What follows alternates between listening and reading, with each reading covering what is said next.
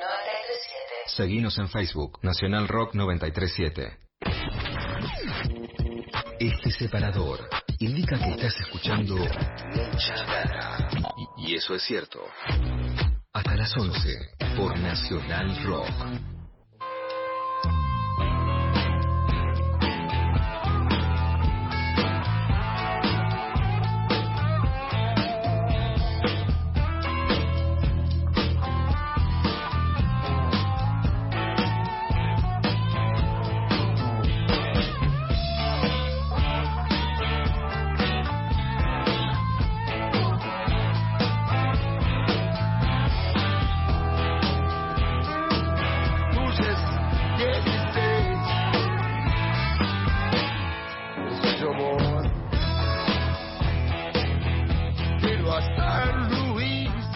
Estamos a 20 minutos de las 11 de la mañana escuchando un adelanto en exclusiva, ¿eh? un adelanto de un disco que está llegando eh, el próximo 30 de abril a todas las plataformas de, de escucha donde quieran buscarlo.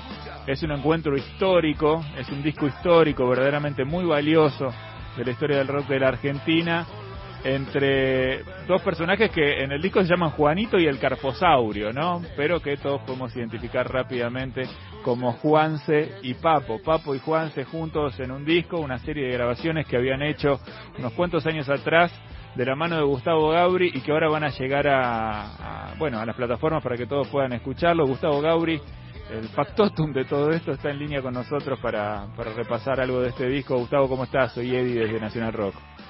Eddie, ¿cómo andás? Bien, bien, qué lindo escucharte y qué linda noticia que este disco que venía dando vueltas, ¿no? Como iba a decir en los cajones, no sé dónde se guardan estas cosas, ¿no? Pero que estaba ahí como esperando su momento, finalmente pueda llegar a, ver la luz, ¿no? ¿Qué te acordás de, estos días en donde, donde todo esto empezó?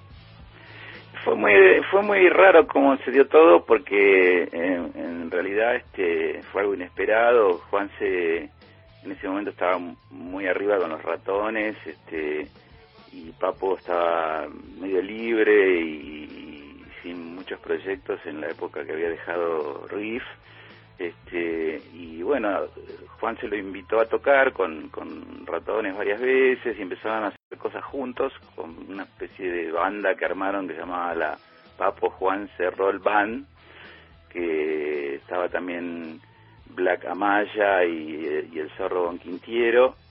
Este, hicieron shows en, la Federación de Box con mucho público, qué sé yo, y un día me, llama Juanse para pedirme unas horas de estudio eh, para venir a grabar con ellos.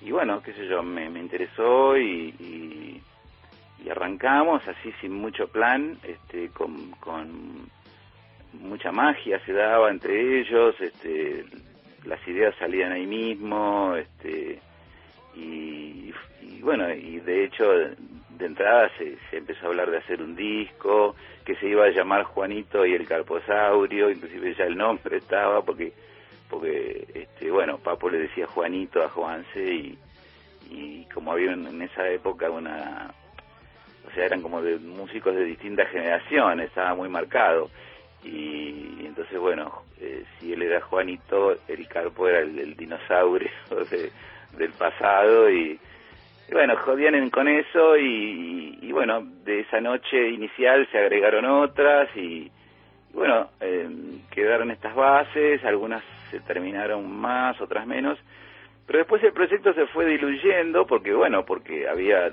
otras prioridades, este, Juan se estaba, como, te dije, con los ratones, Papo después finalmente firmó un contrato y, ahí fue donde me pidió si podía usar dos de estos temas para este nuevo disco que iba a hacer, este, que fueron Tome Demasiado y Ruta 66. Este, y bueno, el resto de las canciones quedaron ahí, qué sé yo, muchas veces cuando nos cruzábamos decíamos, hoy tenemos que terminarlo, tenemos que terminarlo, pero eso nunca llegaba, hasta que al final, este bueno, después, varios años después, Papo falleció y, y ya, bueno, parecía imposible. Este, pero bueno, Juan se nunca olvidó este disco, siempre me, me, me decía, tenemos que terminarlo, tenemos que terminarlo nosotros, que yo, porque había cosas que faltaban, faltaban agregar algunas guitarras y algunas voces, sobre todo de de Juanse más que nada. Y el tema es que, bueno, ahí fue donde nos, nos desayunamos con que las cintas originales habían desaparecido. Este, cuando Papo me las pidió para, para mezclar, las perdió y, qué sé yo. Y, bueno, lo que quedaron fueron lo que se llaman este, mezclas de referencia que se hacen al final de cada sesión para, para digamos, bajar y que los músicos en la casa puedan escuchar hasta dónde llegaron las canciones y, bueno, con esas este, escuchas eh, de esas eh, referencias estuvimos manejándonos todo este tiempo de, como más que nada como un recuerdo. Yo lo veía inviable sacar eso no este pero bueno eh, ante la insistencia de, de, de Juan inclusive de familiares de Papo y qué sé yo el año pasado con con la inactividad de la cuarentena mm, nos pusimos a revolver como decías cajones encontrar este, las, las, las bases estas y bueno, este, algunas cosas estaban así ya terminadas, otras no tanto y, y bueno, a lo largo de, todo este año pasado logramos darle forma y, finalmente, bueno, ahora conseguimos este, la publicación en las, en las plataformas digitales a través de The Orchard y, y estamos viendo de también sacarlo en físico.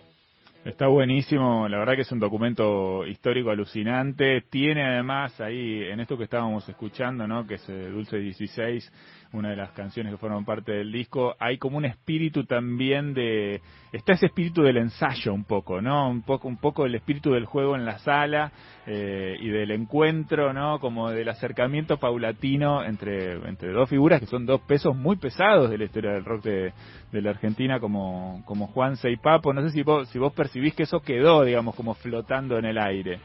Sí, eso es el jugo que tiene esto, justamente como son mezclas así de referencia, yo no las pude mejorar. Hay mezclas que tienen errores, este, de, que el bajo está muy fuerte o una viola no se escucha. Este, y, ellos grabaron todo esto tocando los cuatro juntos, este, y, bueno, se dio una, una química, eh, una magia ahí en el estudio que, que está absolutamente reflejada en estas cintas. Este, hay algunos algunos solos de papo buenísimos, este, o sea, un material que realmente era una pena eh, que no que no se conociera porque qué sé yo, porque ya no se graba así por un lado y por otro lado este sé yo, bueno, Papo ya no está más entre nosotros y este es un material que que los fans van a poder disfrutar. Este como te digo, tiene tiene eso de de, de cosa así este, caliente y, y, real, ¿viste? Eh, algunos suenan hasta hasta parecen demos, ¿viste? Porque están hechos así en vivo. Este, pero el sonido está muy bueno y, y la y la ejecución, bueno, impecable, qué sé yo, lo que toca Black es increíble, lo que toca el Zorro, el Zorro nunca lo escuché tocar también el bajo como en este disco. Este, y o sea, había inclusive hay un video que también tengo que grabé en esas sesiones y este, hasta Papo comenta lo, bien que está tocado el bajo en, uno de los temas, este, y no sé, había una química muy buena, eh, ellos eran muy amigos y, y creo que en un momento en que Papo estaba medio bajo de popularidad, Juan se le hizo mucho la gamba y, a la vez era su, su ídolo de chico, entonces bueno, se generó una cosa muy linda entre ellos, este, después viajaron juntos, fueron al interior, hicieron un montón de shows, este, inclusive hay una de las canciones describe esas situaciones, este, y qué sé yo, eh, creo que es eso, un documento histórico de, dos músicos que, que, se quisieron mucho, que, que, que tocaron juntos y que habían dejado esto grabado y nunca se pudo dar a conocer, ¿no? Juan se había contado eh, alguna cosa de las sesiones de hace poco en esas anécdotas que creo que le estuvo, le estuvo contando a Ciro eh, de los piojos, contó algunas anécdotas de, de esos días y esas noches ahí en, en el estudio, ¿no? De hecho, no sé, hay una anécdota que decía llamaste, llamaste todo el tiempo. está ahí también dando vueltas. Bueno, digo para el que el que quiera buscarlas, como contando un poco de lo que es el espíritu de esos de esos encuentros. Todo eso está reflejado en este disco que, que vamos a poder escuchar a partir de, del 30 de abril. Gustavo, te pasaste años, no sé, eh, revisando las cintas del INAMU. Tenías esto en tu casa y estabas revisando ahí la cinta del INAMU, eh, buscando a ver qué más se podía editar. Está bueno que hayas vuelto a tu casa un rato y hayas encontrado este este material para que todos podamos disfrutarlo a partir de, de abril. En físico la idea es que salga un poquito más adelante. Sí, sí, estamos negociando un contrato para hacerlo en físico, lo que pasa que, que sé está todo tan complicado en estas épocas que no queríamos demorarlo más este, y, y decidimos salir primero con la con la versión digital este, hasta que se termine de, de resolver el, los temas contractuales, el, el, diseño de tapa, todo eso. Perfecto. Este, hicimos ahora la, la tapa que tiene el... Divina, divina tapa con Gustavo Sala ahí sí, haciendo sí, una magia. La caricatura de Juanito y el. Es espectacular, muy buena. Bueno, Gustavo, te queremos agradecer este, este rato de charla, que nos cuentes esa historia, el laburo que, que hiciste, que es importantísimo para todos los que disfrutamos de la música del rock de la Argentina. Y bueno, seguiremos, seguiremos charlando. Vamos a compartir además en, en adelanto eh, una de las, de las canciones del disco, que es eh, también una curiosidad, ¿no? Porque es una versión de Tomé Demasiado, pero en otro idioma, es en inglés. Sí, sí Muy es la misma, la misma base, pero cantada en inglés. Bueno, ahí estamos. Entonces, bueno, muchísimas gracias Gustavo, te mandamos un abrazo grande, seguimos en contacto. No, gracias a vos, saludos para todos. Eri. Muy bien, ahí está Gustavo Gauri, uno de los padres putativos del rock de la Argentina, un tipo que pensó y diseñó el sonido de muchos de los discos importantes que escuchamos a lo largo de todos estos años, en este caso editando Juanito y el Carposaurio, el encuentro entre Juanse y el Carpo, acá un pedacito, un adelanto de esto que está llegando el próximo 30 de abril, Too Much to Drink se llama, esto me demasiado.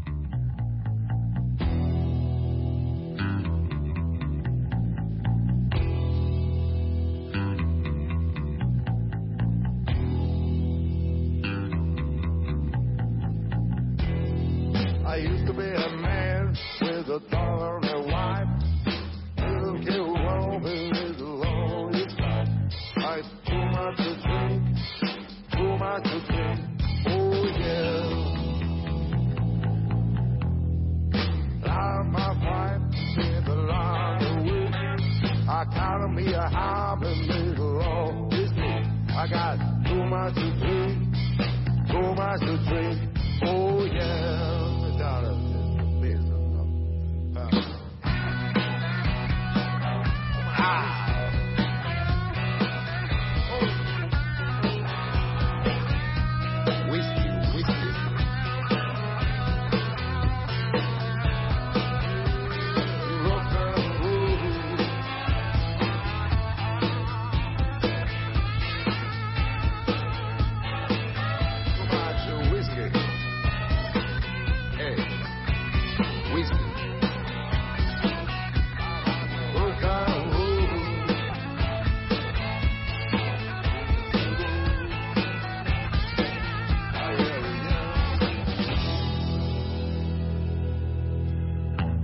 I used to be a man with a walk and a wife. I haven't even coming and all his life. I got too much to drink, too much to drink. Oh yeah. I got too much whiskey, maybe. Maybe I got too much. Maybe.